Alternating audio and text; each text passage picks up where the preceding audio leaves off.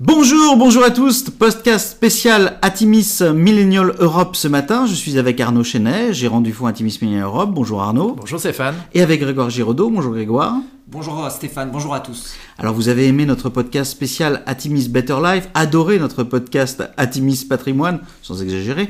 Nous renouvelons l'expérience avec Atimis Millennial Europe. Je vous dois un petit avertissement, les performances passées ne préjugent pas des performances futures. Bien lire les documents de référence du fonds avant d'investir. Et puis nous allons vous présenter un certain nombre d'entreprises. Il s'agit d'une simple illustration de notre propos et non d'une invitation à l'achat. Alors Arnaud, qu'est-ce qu'Atimis Millennial Europe? Atimis Millennial Europe est un fonds investi en actions européennes et donc éligible au PEA.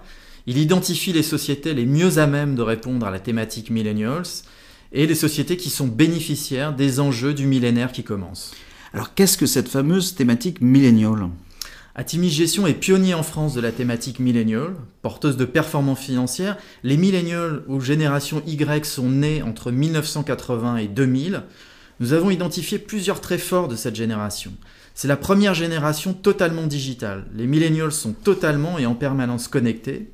Les millennials privilégient l'expérience au détriment de la propriété, une caractéristique qui impacte de nombreux secteurs.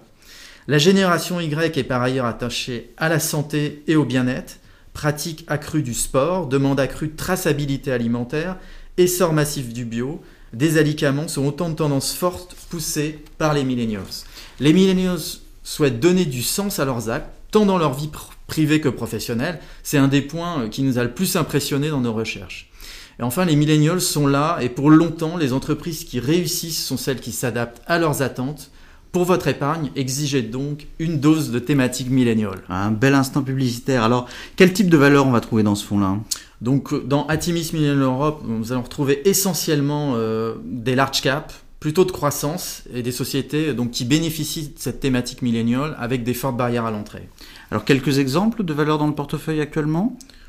Un exemple notamment dans le luxe avec Moncler, euh, qui bénéficie de l'engouement euh, de, la, de la marque auprès des millennials chinois notamment, et puis également SAP qui est devenu un acteur incontournable du software dans le cloud et qui permet aux sociétés de rentrer dans l'ère du digital marketing. Alors les performances du fonds, Grégoire, quelles sont-elles? Eh ben, Ça marche très bien Stéphane, puisqu'on est à plus 15,65% au 3 avril dernier et à plus 14,98% depuis sa création.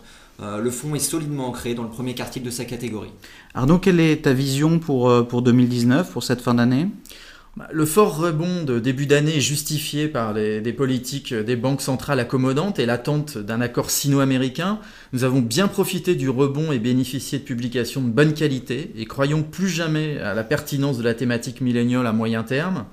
Nous avons toutefois euh, récemment refait un peu de cash pour saisir des opportunités en cas de repli des marchés et bien sûr, nous souhaitons rester euh, réactifs euh, au service de votre épargne. Alors, on, le trouve où ce fonds Intimis Millennium Europe, Grégoire? Eh bien, dans toutes les bonnes plateformes, hein, c'est-à-dire Axatema, Generali, Norcia, Cardiff, Swiss Life, Intensial, AGAS, UNEP et évidemment Advance by Atimis. Alors qu'est-ce qu'on doit retenir, euh, Grégoire, de, de, ce podcast, en tout cas d'Atimis Millennial Europe? Eh bien les publications récentes nous ont confirmé toute la pertinence de la thématique milléniale.